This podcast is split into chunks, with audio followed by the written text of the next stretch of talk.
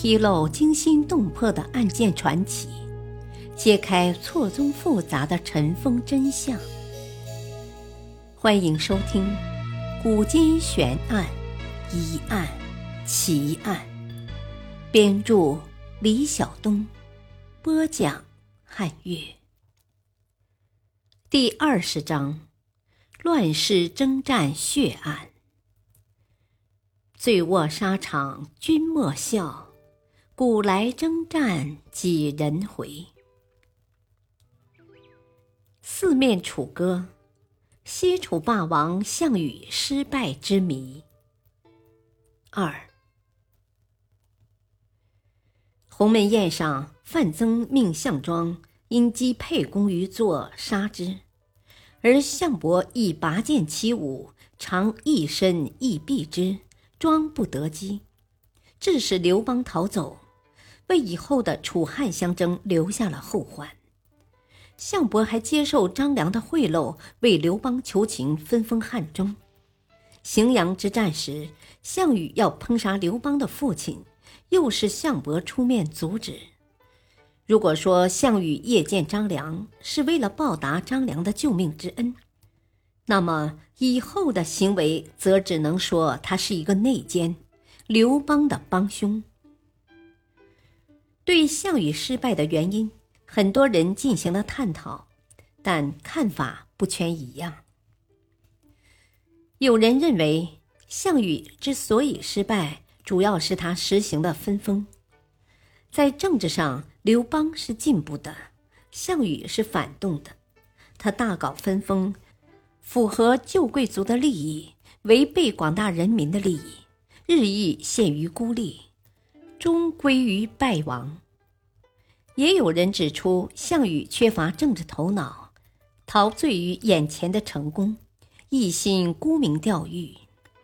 项羽灭秦后，分裂天下而封诸侯，使国家又回到四分五裂的局面，而刘邦果断地建立帝制。重新统一了国家，这是得民心、顺应历史潮流的。项羽的悲剧不仅仅在于没有在鸿门宴上杀掉刘邦，更在于没有克服自身性格上的缺陷。即使没有刘邦，项羽依然会失败。他只适合做一个叱咤风云的将军，而不适合做统领天下的王者。平时签令分封，胜利之后又极其简单的以封王的形式肯定和承认割据势力，因与历史发展趋势背道而驰，终遭失败。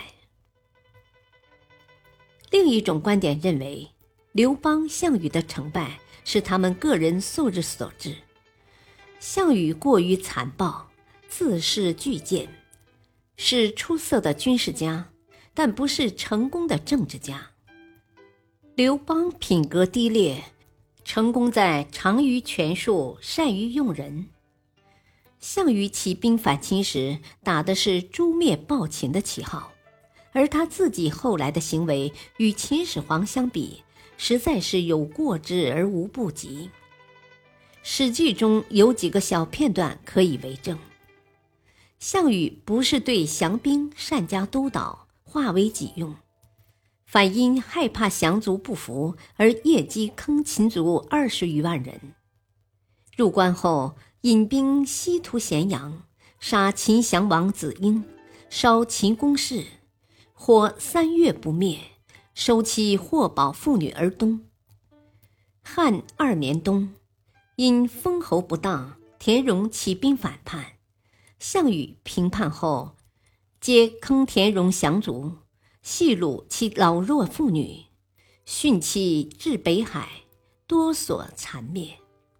被项羽活埋的二十万秦军，其实是穿着军装的普通老百姓，而他烧的不仅是秦国人民创造的伟大物质财富宫殿，也是中国历代典籍图册等大量的精神财富。而刘邦。虽然这个流氓无产者也照样讨厌儒生，对宫殿和美女照样馋涎欲滴，但还是采纳了张良与萧何的意见，秋毫无犯，大得民心。项羽失败在于用人唯亲，不讲策略。更有人认为，项羽失败的原因除了个人因素外，还有推翻暴秦后，没有给人民带来任何利益和生存生产的条件，而内部有不折不扣的奸细项伯的破坏。各家意见分歧颇大，要取得观点一致。